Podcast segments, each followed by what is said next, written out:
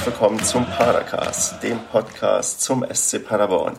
Mein Name ist Stefan und bei mir dabei ist heute der Andreas. Hallo Andreas. Hallo. Hi, ähm, du bist ja auf Twitter inzwischen zumindest mir bekannt als ähm, Pader-Optimist. Aber erzähl mal selbst über dich. Wer bist du? Was machst du? Wo kommst du her? Und ja, was verbindet dich mit Paderborn? Ja, ich komme aus Delbrück. Ähm, ich bin vor, ich weiß nicht, mittlerweile vier oder fünf Jahren Fan vom SC Paderborn geworden. Ähm, das ging los in der Saison, wo Roger Schmidt noch Trainer war. Ähm, also dritte Liga oder so habe ich äh, bisher noch nicht miterleben müssen und ich hoffe, das bleibt auch so.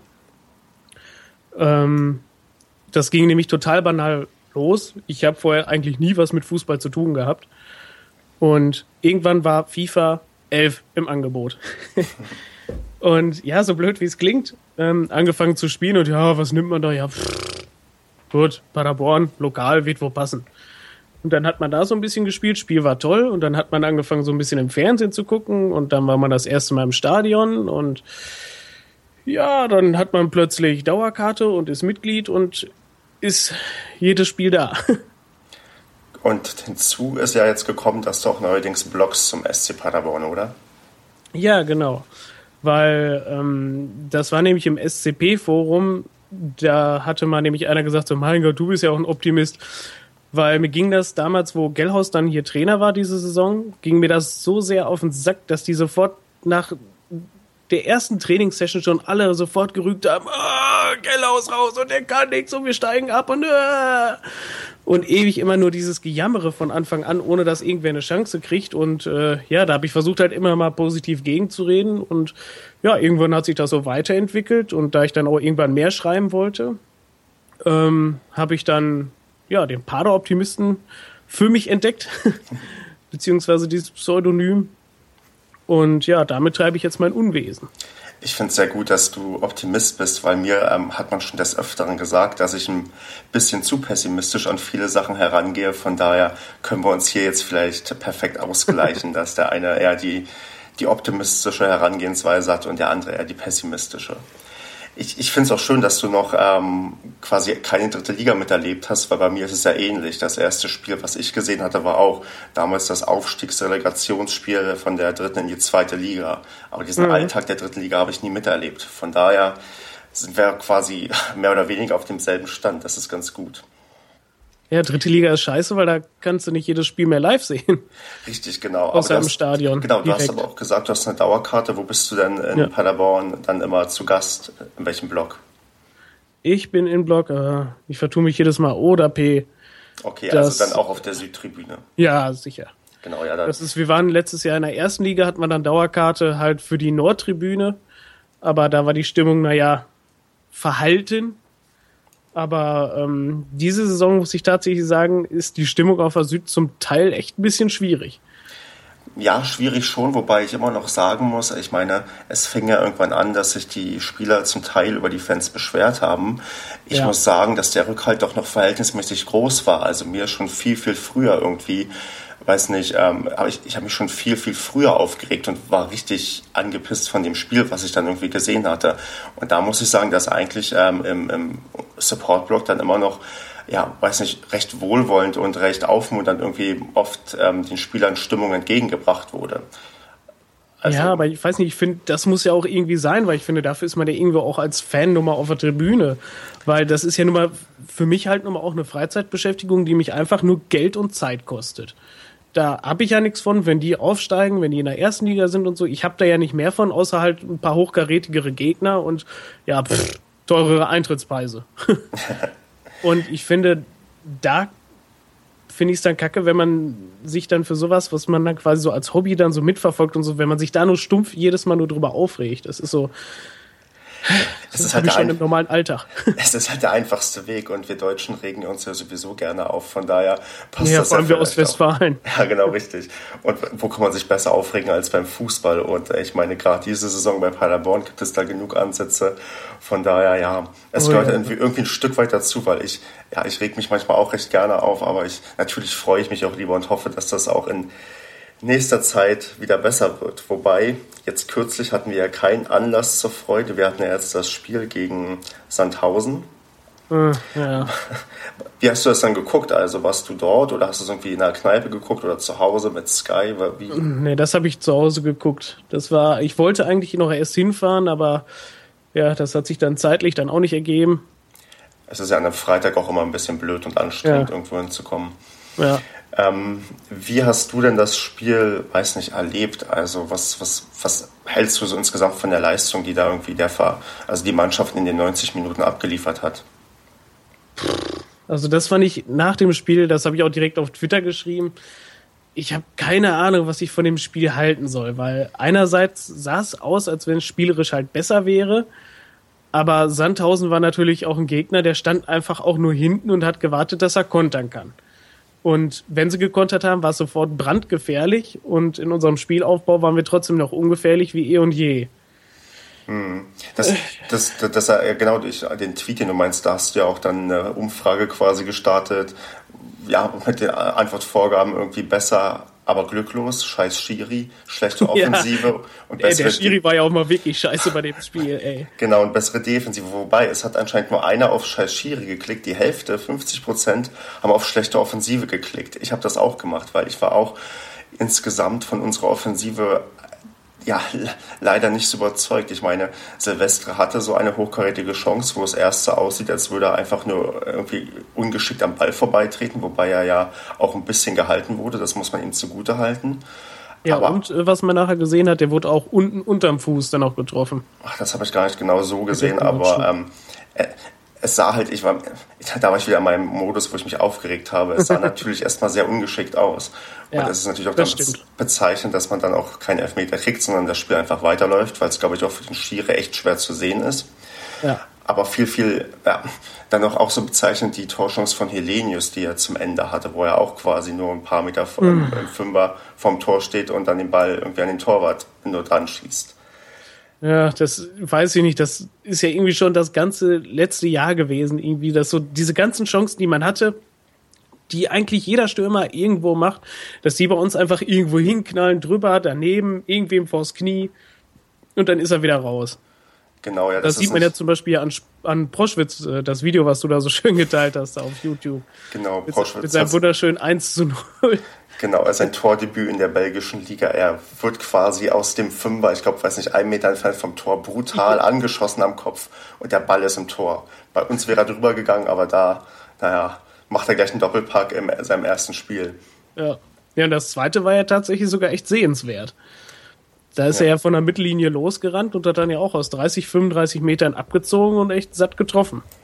Ja, ich meine, er kann es ja auch. Dann ist halt die, es ist natürlich schon irgendwie ärgerlich, dass wir ihn jetzt verloren haben in der, in der Winterpause, aber ich fand auch, dass da kein Weg dran vorbeiging. Ich meine, gerade wenn man kurz vorher irgendwelche Spieler nahe, ja, eigentlich grundlos suspendiert, da muss man, wenn sich ja. ein Spieler irgendwie doch richtig daneben benimmt, da muss man durchgreifen, auch wenn man vielleicht ja, auf ihn baut und auch wenn er vielleicht wichtig geworden wäre. Aber ich weiß nicht, hast du da irgendeine andere Möglichkeit gesehen, als du irgendwie davon mitbekommen hattest, dass er sich da so daneben benommen hat im Trainingslager?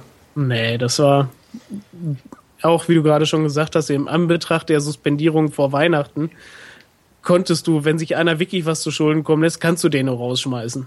Ob du, ich glaube nicht, dass irgendwer das wirklich wollte, alleine weil der ja auch das komplette Trainingslager jetzt dabei war und auch die Tore geschossen hat in den Testspielen da glaube ich nicht, dass irgendwer wollte, dass der suspendiert wird, aber da gab es keine andere Möglichkeit. Das, äh, alles andere wäre so unprofessionell dahergekommen. So genau. unprofessioneller, als es jetzt eh schon wirkt.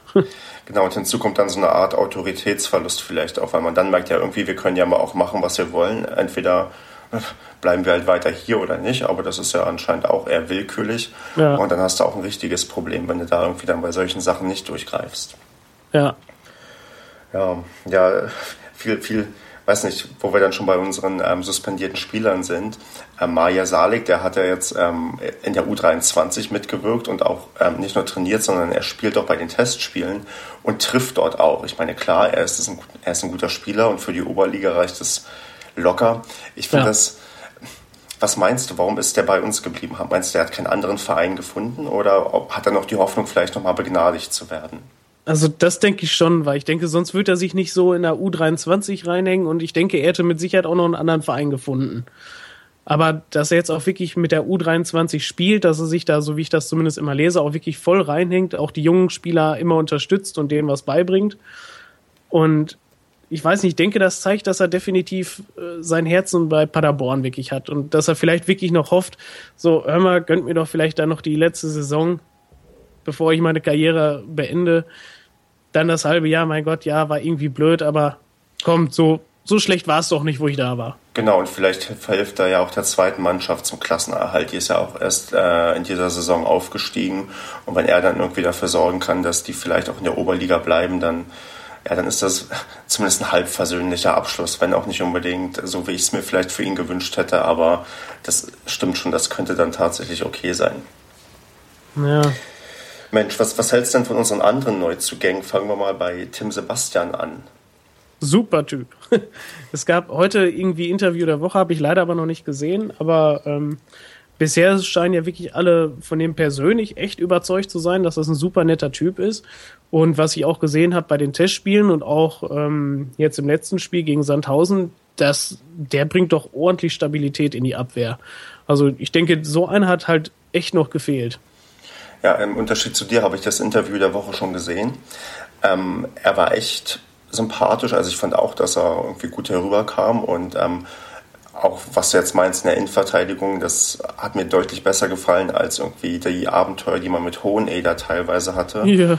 Und ich glaube, er zusammen mit Wahl, ich meine, Wahl ist ja anscheinend auch erstmal ein talentierter Spieler, immerhin haben wir den aus der dritten Liga geholt und ja. er wurde jetzt zum Vizekapitän ernannt. Also er hat jetzt auch schon, schon eine Art Standing irgendwie in der Mannschaft, dass der schon zu dem Posten irgendwie ja befördert wurde. Und wenn man die beiden so hat, so einen erfahrenen Tim Sebastian, der ihm dann irgendwie auch vielleicht, weiß nicht, äh, mehr Stabilität auch noch ähm, gibt in der Innenverteidigung, da, ja, da kann man, sehe ich eigentlich auch recht optimistisch gerade auf diese Position. Wobei, ja gut, natürlich besteht immer die Gefahr, wenn sich dann jemand verletzt, dann hast du nur irgendwie Hoheneder oder Ruck zur Auswahl. Ja. Aber wenn die beiden irgendwie jetzt unser, ja, unsere, ja, unsere Innenverteidigung bilden, dann, dann bin ich optimistisch, auch wenn jetzt wir, wir leider wieder ein Tor kassiert haben gegen Sandhausen. Aber ich glaube, dass das kann und muss natürlich auch irgendwie funktionieren. Ja, ich meine, vor allem so schlecht, also das war ja das ganze Spiel nicht schlecht, was sie gemacht haben. Ja, und das Tor, was die, was die Sandhäuser da gemacht haben, das war halt schon so ein krummes Ding irgendwie, ne? Also das war ja schon nicht so ein normaler Treffer, wo man sagen könnte, ja mein Gott, wo war die Abwehr? Ja. Schon, war schon, sah schon ein bisschen schräg aus, auch in der Verteidigung. Also das sah jetzt nicht optimal verteidigt aus. Aber so ein Scheißteil, ja, das kassierst du dann mal. Genau, es Und ist halt klar, wenn du vorne nicht triffst, sieht es wieder so aus wie immer. Genau, aber es ist halt nicht so wie sonst, das weiß nicht, irgendwer frei nach einer Ecke im Strafraum zum Köpfen kommt oder irgendwer da völlig ja. ungedeckt steht. Also das hat mir auch deutlich besser gefallen. Und da glaube ich, dass, ja, wenn man, wenn man jetzt mal irgendwie irgendwie einen furchtbaren Sieg erringt und irgendwie kein Tor kassiert und irgendwie auch mal in der Schlussphase vielleicht selbst ein Tor macht, dann, dann sieht das auch vielleicht alles wieder freundlicher aus, weil man dann auch wieder das Selbstbewusstsein hat, dass, dass hinten die Defensive einigermaßen stabil ist.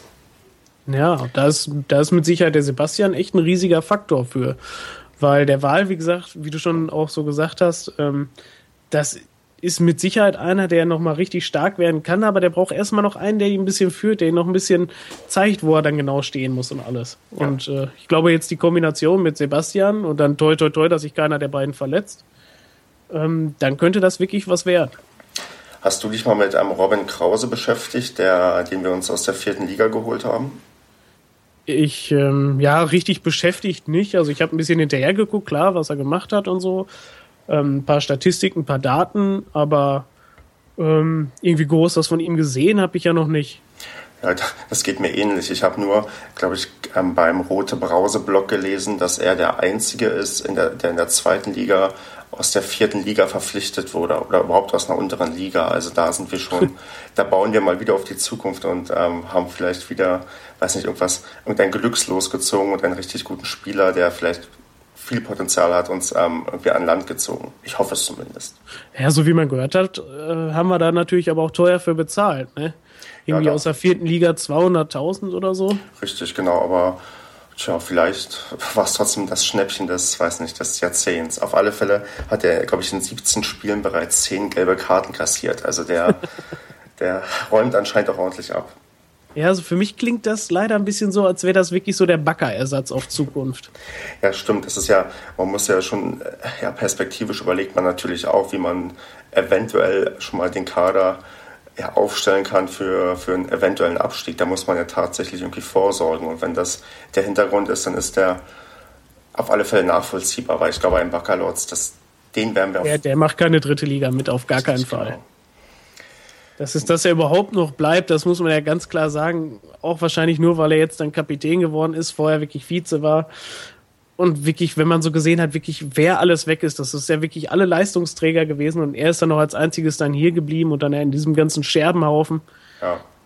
Wobei mich, mich wundert es auch, dass, dass er so Angebot hat, weil als so, also als so übermäßig gut kam er mir jetzt in den letzten Wochen und Monaten auch nicht ähm, rüber. Also ich habe mal eher quasi besonders meckernd in Erinnerung und nicht irgendwie besonders ja, und also er hat, also ich finde sowas, so, so in letzter Zeit, was auch Öffentlichkeitsarbeit bei ihm angeht, also wie er sich selbst präsentiert, war er manchmal ein bisschen unglücklich. Da erinnert man sich an dieses, ja. als er von Hack noch instruiert wurde nach dem Spiel gegen, äh, gegen Düsseldorf war es oder ja, das war ja diese, einfach diese PR-Vollkatastrophe, ja. dieses Oberdesaster mit den Suspendierungen. Also, genau. sorry, da, dieser Hack, der ist doch eigentlich nur für sowas da. Wie können dann solche Desaster passieren, dass so ein Kotsch auch vor ein Mikro darf? Das, das, ich kann es auch nicht nachvollziehen. Ich weiß es auch nicht. Dass, man konnte ja nicht damit rechnen, dass diese Frage überhaupt kommen könnte. Das ist, das Nein, ist, überhaupt nicht. Gar das kein ist, Fall. Das ist völlig abwegig, dass solche Fragen kommen. Genau. Ja. Aber naja, ich, man, kann, man muss eigentlich fast nur drüber lachen, weil sonst erträgt man das auch alles auf andere Art und Weise auch nicht. Nein, das muss man echt mit Humor nehmen, weil das Schlimmste finde ich einfach, dass wir als Fans einfach komplett blind dagelassen wurden. So, ja, die drei sind jetzt suspendiert. Hm. Äh, okay, wieso? Die wissen schon warum. Genau. Äh, okay. Tja, dann, ähm, genau, dann vielleicht noch zu den beiden anderen Neuverpflichtungen, die wir hatten, Helenius und Silvestre. Ich, ich finde bei, bei Silvestre also ich habe mir natürlich schon wieder ähm, pessimistische Sachen irgendwie ausgemalt und denke, der ist ja nur geliehen aus Nürnberg und am letzten Spieltag ja. spielen wir gegen Nürnberg. Das heißt, Scheiße, dann, echt? Genau, ja. Und für Nürnberg geht es dann vielleicht um den Aufstieg, für uns gegen den Abstieg. Das sind so, so, so Sachen, wo ich mir denke, ach, ja, muss nicht sein, weil er ja wieder, wieder zurückgeliehen wird oder vielleicht auch nicht, wer weiß. Mhm. Aber ich, ich war eigentlich von, also ich ich war froh, dass wir uns zwei Stürmer geholt haben, nachdem halt drei ja. ähm, nicht mehr im Kader sind. Ja. Und bin auch zumindest ein Stück weit optimistisch, dass das funktionieren kann. Auch wenn, ach, wohl, was heißt auch wenn? Ich weiß nicht, wie siehst du das? Bist du äh, mit den Transfers zufrieden oder meinst du, man hätte vielleicht noch. Es, es waren ja auch irgendwie, ich überlege, wer noch alles im Gespräch, vor dem wir uns hätten, den wir uns hätten holen können, aber Ach, da war ja der, war da noch dieser Maxi Beister oder was? Genau, ja, richtig. Irgendwie, der dann nach München, glaube ich, ähm, gegangen ist. Ja. Ja, so insgesamt mit den vier Transfers, die wir gemacht haben, bin ich schon extrem zufrieden. Ähm, der Tim Sebastian halt für die Innenverteidigung finde ich wahnsinnig wertvoll. War auch dringend nötig. Dann, ähm, ja, Silvestre, ja, schwierig. Der war mit Maje Salik in unserer Aufstiegssaison Torschützenkönig hat genauso viele Tore geschossen, ist in Nürnberg halt nicht wirklich zum Zuge gekommen. Ob da jetzt so ein halbes Jahr Laie ohne Kaufoption, so wie man das gehört hat, jetzt das Richtige ist, hm, weiß ich nicht. Weil, so wie ich überall immer gelesen habe, er hatte ja auf Facebook auch irgendeinen Post geschrieben mit von wegen, yo, jetzt hier ein halbes Jahr wollen wir jetzt Klassenerhalt schaffen und nochmal richtig Gas geben. Und ähm, da habe ich nur gesehen, dass die ganzen Nürnberg-Fans drunter geschrieben haben, ja, warum hast du das nicht schon bei uns gemacht? Ach ja, da, das ist die Frage, betreut er seinen Facebook-Account selbst oder macht das irgendeine ähm, Medienagentur, die da nicht so weit genug nachgedacht hat? Ja, das ist, äh, passiert ja leider immer schnell, dass irgendwas da im Internet veröffentlicht wird in den sozialen Medien.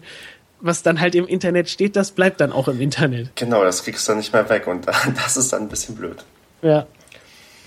Und ähm, nee, von dem Helenius, ähm, das finde ich schon einen richtig guten Transfer. Also, was der wirklich für Wert hatte. Der hat ja auch Champions League Quali gespielt, Euroleague gespielt, Hatte auch zwei Tore geschossen letzte Saison. Genau, und wir haben uns eine Kaufoption gesichert. Das ist auch nicht zu unterschätzen, dass man ja. das, das geschafft hat. Also das fand ich auch.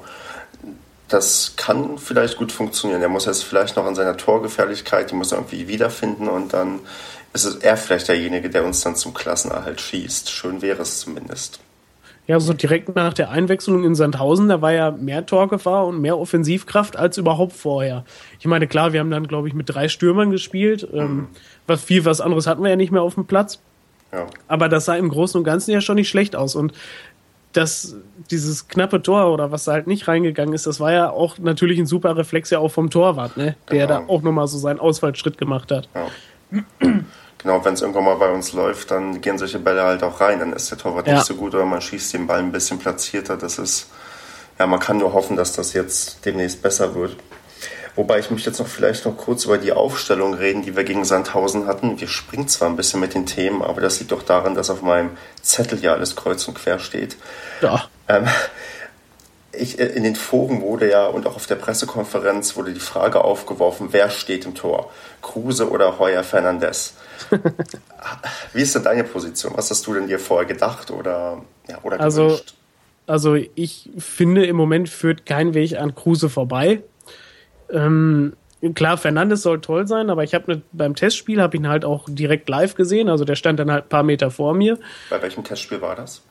Das war gegen die U23. Okay. Das war ähm, auf dem neuen Trainingsgelände. Genau, ging 6 zu 1, glaube ich, für die Profis aus. Genau. Und der hat da einfach nur rumgeschrien wie so ein Wilder. Also grundsätzlich klar, Kruse kann einem mal auch ein bisschen zu ruhig sein hinten, das verstehe ich. Aber Fernandes, der hat die ganze Zeit nur geschrien wie am Spieß. Der, und mit Bickel hat er was gehabt. Der hat die ganze Zeit nur Bickel, Bickel, Bickel. der hat ihn auch, vor allem, es hat ihn nachher aber auch keiner mehr ernst genommen. Mhm. Und ähm, dann kam noch dazu, dass er einen Abwurf gemacht hat vom Tor aus und genau dem Gegner vor die Füße, der dann sofort aufs Tor abgezogen hat und halt nur knapp drüber geschossen hat. Mhm. Und da denke ich mir dann so, hm, auf der Linie hat er ein paar tolle Aktionen gehabt, aber da die, hat dann, die hat Kruse ja auch in der Regel. Ja, und da sehe ich ganz klar dann halt ähm, das Erfahrungsplus bei Kruse. Ich denke, Fernandes, wenn er denn dann auch noch die nächste Saison bleibt, wird mit Sicherheit irgendwann zum Zuge kommen, weil ich denke, Kruse wird diese Saison, wenn wir absteigen, wahrscheinlich gehen, schätze ich mal, weil sein großes Ziel war ja irgendwie dann nochmal ins Ausland zu gehen, weiß nicht, nach Australien oder Amerika oder so. Ist die Frage, ob dann noch irgendwie ein Zweitliga-Absteiger, ähm, jemand noch im Ausland großartig möchte oder ob man dann noch genug auf sich aufmerksam gemacht hat. Ich könnte mir bei Kruse auch vorstellen, da, dass er einfach bleibt, weil er halt schon immer und ewig in Paderborn ist. Ja, aber weiß nicht, ob er dann nochmal mit in eine dritte Liga geht und so. Vor allem, was ich, weil, was ich nicht verstehe, es wird nach so vielen Spielen immer direkt gegen Kruse gehetzt. Gerade weil, weil er noch mit der solideste ist in der Saison, aber das ähm, ja. zieht sich ja schon über Jahre durch. Kruse macht zu langsame Abstöße oder zu unpräzise Abstöße, er macht das Spiel langsam, er hat, er hat keine Strafraumbeherrschung. Das sind ja immer dieselben Vorwürfe, die man schon seit Jahr und Tag irgendwie durch den Foren, äh, durch die Foren geistern hört. Also ich, ich bin ja selbst auch großer Kruse-Fan und bin eigentlich auch eher dafür, dass er ja, immer noch nach wie vor unsere Nummer eins im Tor ist, aber ich fast schon damit die Leute endlich mal Ruhe geben, dass man, dass mal irgendwie dann, dann ähm, jemand anderes im Tor ist. Aber ich erinnere mich daran, wie man vor ein, zwei Jahren dann immer Lück gefordert hat. Und, ja.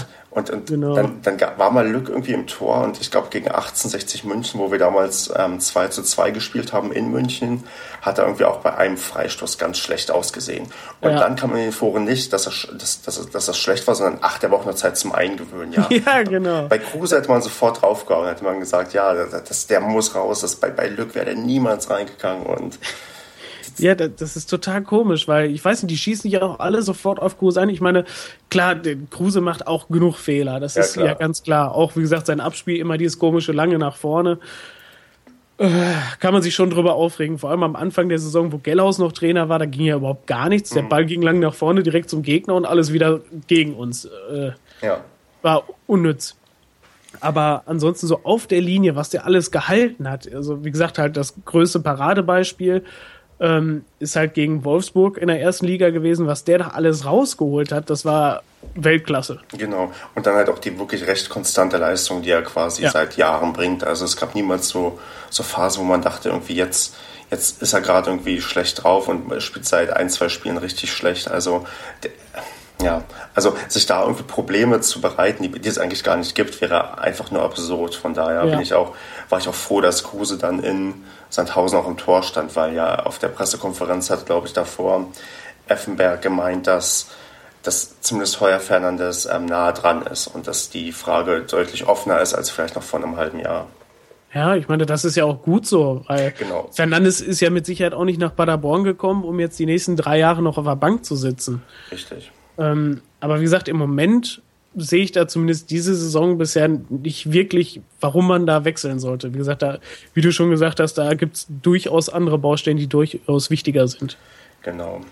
Ähm, was mich dann jetzt nicht überrascht hat, man, das hat sich vielleicht angedeutet, dass ähm, Pepic in der Startelf stand gegen Sandhausen. Das, das finde ich gut, dass jetzt anscheinend doch mal endlich ist ein Spieler wieder schafft, aus der Jugend ähm, nach oben zu kommen. Mhm. Allerdings auch, ja, weiß nicht, ähm, interessant, dass Vidra, der war, glaube ich, gar nicht ähm, im, im Kader. Also der ist schon, weiß nicht, also wie, wie hast du Pepic denn gesehen in dem ganzen Spiel? Also also Pepic war definitiv eine, eine riesige positive Überraschung, fand ich. Ähm, wie der das alles gespielt hat, wirklich so aus der Jugend raus und das erste Spiel wirklich so von Anfang an. Ähm, das hat er richtig, richtig gut gemacht. Und neben Baccalords könnte das echt eine feste Größe werden. Baccalords der harte Abräumer und Pepic dann noch so ein bisschen mehr der Spielgestalter. Fände ich schon nicht schlecht. Ja. Und da stelle ich mir auch ähm, eine super Formation vor, die es ja wahrscheinlich nicht geben wird unter Effenberg, aber da stelle ich mir so ein 4-4-2 auch echt super vor. Mhm. Mit äh, Baccalords und Pepic in der Mitte ja. und halt außen, ja, alternativlos Stoppelkamp, eventuell Bertels und äh, rechts mit Kotsch. Ja. ja, das ist. Ich hätte auch natürlich lieber Kotsch gesehen, auch gegen Sandhausen. Dummerweise war er ja ähm, gesperrt und Uali war dann auf der Seite. Wally ist irgendwie auch so ein Phänomen, den haben wir uns ja damals geholt zum Aufstieg und äh, der war ja gefühlt schon der Breitenreiter komplett weg und dann stand er ja. plötzlich mal wieder in der Startelf und hat auch wieder ein gutes Spiel gemacht. Ja, Breitenreiter meint ja immer, dass der im Training Vollgas gibt und ich finde es tatsächlich wirklich erstaunlich, dass er immer noch da ist und man irgendwie auch immer noch auf ihn baut. Also er scheint ja wirklich sich immer voll reinzuhauen. Ja, was nicht, also ähm, es war glaube ich ja am Anfang der Saison in der Sommerpause oder so ähm, da war es ja auch so, dass er sich irgendwie beschwert hat, dass er auch mehr Einsätze haben will. Und ähm, dann hat er mal irgendwie ein, zwei gekriegt und da ist ja auch nichts draus geworden. Mhm. Dann hat er mal zwischendurch seine fünf Minuten, wo er dann so elegant dann da durchwurschtelt mit seiner Schnelligkeit, dass er direkt bis in den Strafraum kommt. Ja, und dann ist ja, wie es bei uns meist so ist, der Ball einfach vertändelt. Der ist ja, man wird dann irgendwo schon schnell durchkombiniert und dann einfach halt so leicht weggegeben. Ja. Und da ich finde, ähm, Wally ist da genauso ein Beispiel wie Vidra. Die beiden, das sind irgendwie so, ja, da hat man so das Gefühl, die sind nicht richtig in Kader integriert, die sind irgendwie so, so, so Fremdkörper noch. Mhm. Da, als wenn die sich, vor allem Wally, der ist ja wie gesagt schon in der ersten Liga dabei gewesen und Vidra ist jetzt dabei, aber da hat man irgendwie nicht so das Gefühl, dass die so richtig drin sind, dass die richtig ins Team integriert sind. Ja, das, das, das, das könnte sein, aber ich überlege, Wally ist, hat er, glaube ich, auch ähm, ist Algerier. Er hat, er, ich, ich vermute oder glaube, dass er sich auch mit Brückner ganz gut verstanden hat, weil der ja auch algerische Wurzeln hat. Das mhm. Ding ist, dass da dass Brückner jetzt weg ist, da fällt irgendwie wahrscheinlich auch so eine Art Stütze irgendwie für ihn weg, so jemand, mit dem er sich vielleicht auch anders austauschen konnte. Aber ja, hm. bin gespannt, also wie oft er irgendwie noch bei uns dann, weiß ich jetzt, mitspielen wird, wenn Kotsch wieder mit dabei ist, weil an, an Kotsch kommt man natürlich schwer vorbei, weil der natürlich noch mal ein Stückchen schneller ist und noch ein Stückchen torgefährlicher. Ja. Und ja, bin, bin gespannt, wie der sich da irgendwie noch behaupten kann. Aber ja, es ist zumindest gut, dass, weiß ich, auf der Position zumindest ein bisschen Konkurrenzkampf hoffentlich auch da ist und man sich Kotsch nicht zu sehr irgendwie zurücklehnt und denkt, er könnte ja eigentlich beim HSV spielen, wenn er wollte. Ja, das so manchmal hatte man wirklich das Gefühl, dass er sich dann wirklich so zurückgenommen hat und da kam nicht mehr viel. Da kam Effenberg, dann hat er zwei, drei Spiele wirklich richtig erstligareif gespielt und ich fand dann, ich glaube, nach dem Dortmund-Spiel war das auch wie bei allen anderen, da hat es irgendwie wahnsinnig nachgelassen, als wenn dieses Dortmund-Spiel die einfach, als wenn sie es nicht verkraftet hätten. Ja, aber ja, ich überlege, wie, wie groß ist wohl genau der Faktor von dem Dortmund-Spiel, dass man da so unter die Räder gekommen ist. Klar, man ist irgendwie mit zwei Siegen gestartet unter Effenberg, dann kam dieses Dortmund-Desaster und dann ging es ja, ja, dann haben wir seitdem acht Spiele ohne Sieg. Ja. Aber ich weiß es nicht. Ich, ich hätte gehofft, dass man sowas einfach abhakt, weil man gegen Dortmund sowieso verliert. Aber das ist dann, ich glaube, da kam dann war entscheidender, glaube ich, diese zwei Unentschieden, die halt direkt danach kamen, wo man eigentlich auch schon auf der Siegerstraße war. Und, ja, was man ähm, dann wieder so weggegeben hat. Ne? Richtig. Also, und dann läuft es ja. halt irgendwann nicht. Was ich ganz bemerkenswert fand, dass ähm, Effenberg zum wiederholten Male nach dem Spiel sehr angenervt in der Pressekonferenz reagiert hat, irgendwie auf die Frage, ob er noch nächste Woche Trainer ist, dann so, so lapidar geantwortet, dann müssen sie den Trainer, äh, den ähm, Präsidenten fragen. Das ist ja mal so, mal so. Ja, das fand ich das, auch geil. Ist, ist ja das auch schon, also hast du dir mal ein paar Pressekonferenzen vor und nach dem Spiel angesehen, wie, wie gereizt und pampig Effenberg manchmal antwortet? Ja, klar. Ich meine, einerseits verstehe ich es ja auch, ähm, weil vor allem die, die Pressekonferenzen vor den Spielen, was die da teilweise wirklich für dämliche Fragen stellen, wo die genau wissen, dass Effenberg nicht darauf antwortet. Ja. Und immer dieselben Fragen dann auch nach den Spielen und na, wie fühlen sie sich und bis zum Morgen schon kein Trainer mehr und klar, dass das irgendwann nervt und vor allem so ein Effenberg ist ja auch einfach nur so ein Erfolgsmensch, der, der gibt alles, also ich glaube tatsächlich auch als Trainer, der gibt einfach alles, was er hat und wirklich nur für Paderborn. Mhm. Der macht sich keine Gedanken um was anderes aber dass dann jedes Mal sofort die Fragen dann kommen, so nein, und sind sie denn wieder Trainer? Und ja, mein Gott, das Spiel war doch jetzt besser, das haben wir jetzt unglücklich verloren, elf Meter haben wir nicht gekriegt und dies nicht und das nicht und blöde einkassiert. Ist so gelaufen. Vielleicht ist es schön, dass er ein bisschen kantiger antwortet, weil wir beschweren uns ja, ja immer gerne, dass, ähm, dass, dass äh, quasi bei Interviews im Fußball jeder nur dasselbe sagt und irgendwie auch eigentlich niemand irgendwas sagt, sondern alles nur irgendwelche Phrasen sind und er dann wenigstens ja. mal so, so, so ein bisschen Emotion reinbringt und sagt, ja, ist mir egal, lassen Sie mich in Ruhe, die Frage ist Blödsinn. Das, das ist vielleicht, vielleicht sollte man das eher als positive Eigenschaft hervortun, weil ich glaube, dass der ist, ja genau wie du meinst, er verliert halt ungern und danach möchte halt dann, wird er sich wieder fangen und dann wieder alles dafür tun, dass man dann doch wieder gewinnt beim nächsten Mal. Ja, ich, ich finde das ja auch grundsätzlich nicht schlecht, weil es ist mal schön, dass man endlich wieder einer eine PK gibt, ohne dieses dieses Standard rumgeschnalze, ja, da müssen wir kompakter stehen und da waren wir dann nicht schnell genug und ja, hm, da haben die gerade dann schneller geschaltet und diese Standardphrasen so, pff, die will ja auch wirklich keiner mehr hören. Und das ist schon ein bisschen schöner, wenn du wirklich so einen F-Mech da sitzen hast, der, klar, der macht ein bisschen Show, das, das, das weiß er auch, aber dafür ist er ja nun mal auch da. Das ist ja so ein F-Mech, der, der stellt sich ja nicht dahin und sagt dann, ja, hätten wir kompakter stehen müssen und da müssen wir jetzt ein bisschen dran arbeiten und äh, ja, das wird schon. Genau. Blicken wir mal auf die Zukunft. Jetzt am Freitag spielen wir gegen Kaiserslautern. Mhm. Was, also wie, was verbindest du mit Kaiserslautern und Paderborn, wenn die beide gegeneinander spielen? Ja, also bei Kaiserslautern denke ich im Moment tatsächlich immer als erstes dann noch an Ziegler. Mhm. Der, ich weiß gar nicht, ob er da überhaupt noch eine große Rolle spielt. Der hat tatsächlich, der ist ja, glaube ich, mit, auch mit eigener Ambition hingegangen, Führungsspieler zu werden, mhm. ist aber dann Schritt für Schritt so ein bisschen ähm, abgetaucht.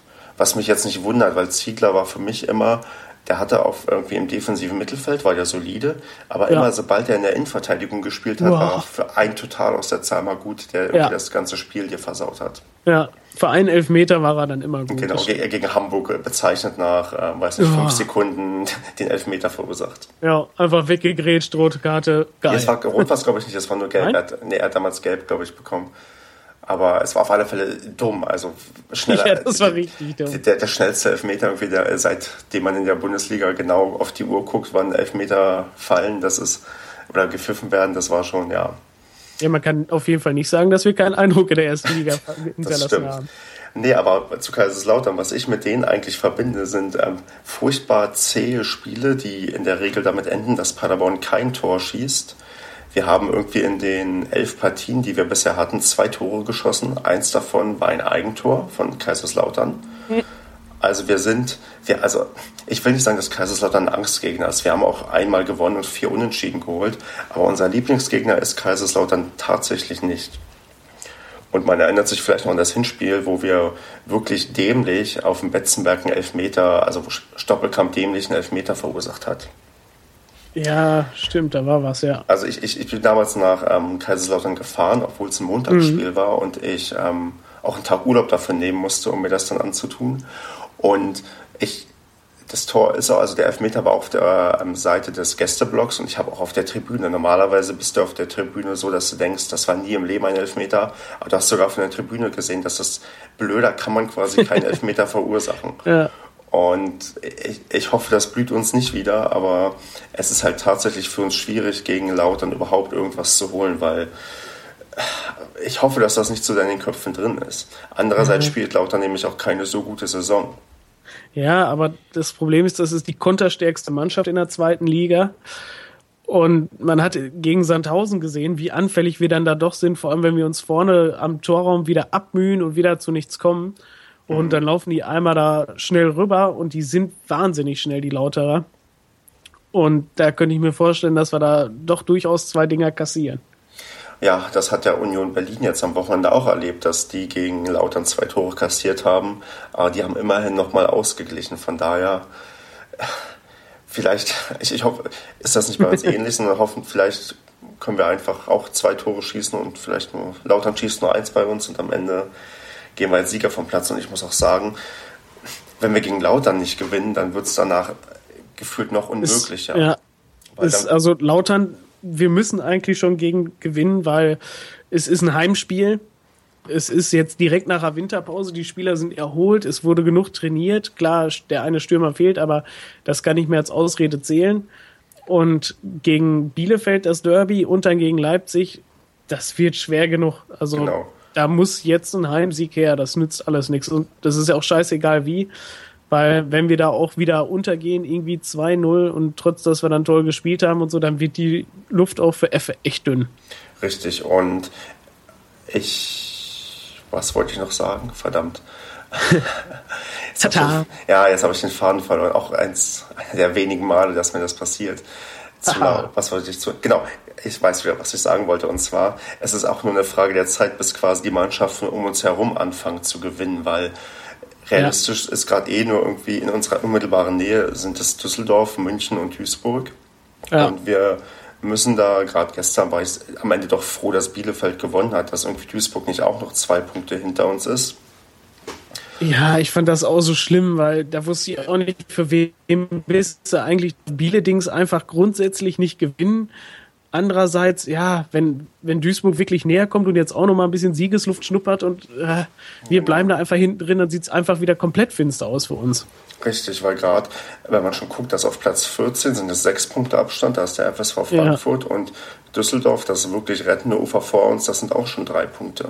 Und da, ja. das ist wirklich echt bedrohlich, wenn man sich dann ausdenkt, was dann passieren kann, wenn man irgendwie ein Spiel wir müssen ja nur das nächste Spiel verlieren, Düsseldorf gewinnt und zack sind es sechs Punkte Rückstand. Und das am ja. 21. Spieltag, da kannst du fast gefühlt nur noch mit, ähm, mit dem Relegationsplatz rechnen, weil das wirklich ja. Sechs Punkte hört sich irgendwie nicht viel an eigentlich, weil es ja auch theoretisch nur zwei Siege sein können. Aber wir haben ja, aber die muss man erstmal machen. Genau, ja. Wir, wir, haben vier Siege geholt aus 20 Spielen und den letzten vor 108 Tagen. Also das ist... Oh, so lange, ey. Das ist ja, ich habe mal geguckt, das war am äh, 24. Oktober in Berlin. Ach du Scheiße. Ja, also das ist, man, man vermisst dieses Gefühl zu siegen und ich hoffe, dass, dass wir da irgendwie den weltberühmten Bock dann jetzt am Freitag ja. endlich umstoßen können. Das ist also Zeit wie jetzt, ja, weil die Tabelle, klar, Düsseldorf vor uns. Aber selbst wenn wir siegen, wir haben einen Torunterschied von sieben Toren zu Düsseldorf. Das heißt, Düsseldorf müsste schon hoch verlieren und wir hoch gewinnen, dass wir an denen vorbeikommen. Ja, wir, wir arbeiten uns da langsam vor. Düsseldorf spielt auch in Freiburg und Freiburg kann auch mal, wenn sie einen guten Tag haben, eine ganze Menge Tore schießen. Das, das klappt schon da. Das ist, noch würde ich nicht auf die Tordifferenz schauen, auch wenn natürlich sieben Tore nicht wenig sind. Aber ich glaube, aktuell kommt es darauf noch nicht an. Ach, das Schlimmste ist ja, dass die Tordifferenz bei Paderborn ja wirklich quasi seit ich Paderborn-Spiele verfolge, einfach immer nur im Arsch war. Also das war einfach nur grausam. Jedes Mal haben wir dann irgendwo, wenn wir verloren haben, dann auch volle Kanne. Ja, richtig, genau. Sei es 4-0 in Bochum, das, so verliert man ja gefühlt immer in Bochum, dass die irgendwie vier Tore gegen uns schießen oder ja, oder gegen Cottbus erinnere ich mich auch an irgendeinen so 4-0. Das ist, stimmt, wir, wir, wir verlieren gerne hoch und gewinnen selten. Ja, ja und dann so. das Sandhausen Hinspiel, die Bakelnummer ja, mit 6-0. Das habe ich aus meinem Gedächtnis gestrichen. Ja, wer, wer möchte das nicht? die Sandhäuser, die, die 50 bis 100 Fans, die es da gibt. Ja, Nein, also, ja Spaß. gut, aber die sind auch wenigstens bis nach uns hingekommen und das war, glaube ich, weiß ich nicht, was am Wochenende oder war es auch irgendwo mitten in der Woche? Das äh, war äh, Freitagabend war das, weil ich war nicht da. Ich erinnere mich, ich hatte da tatsächlich was anderes zu tun.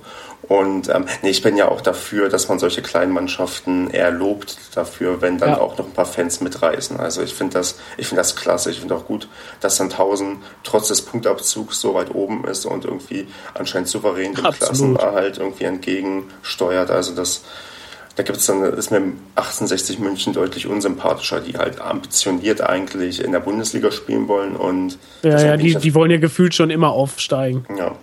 Und von daher ist das, nee. Dann kann von mir aus die zweite Liga auch die Liga der Dorfvereine sein, solange wir mit dabei sind, dann, oder dann mit Sandhausen, dann ist das halt so. Tja, mein Gott. Tja, okay, was meinst du denn? Wie ist denn dein Tipp zwischen Lautern und Paderborn? Wie geht das Spiel am Freitag aus? Ähm, also wünschen würde ich mir einfach eine 4-4-2-Aufstellung und dann mit ähm, Silvestre und ähm, Helenius in dem Sturm. Und dann hoffe ich auf einen 3-2-Sieg. Zwei Tore, Mensch, die wir kassieren. Das ist ja natürlich.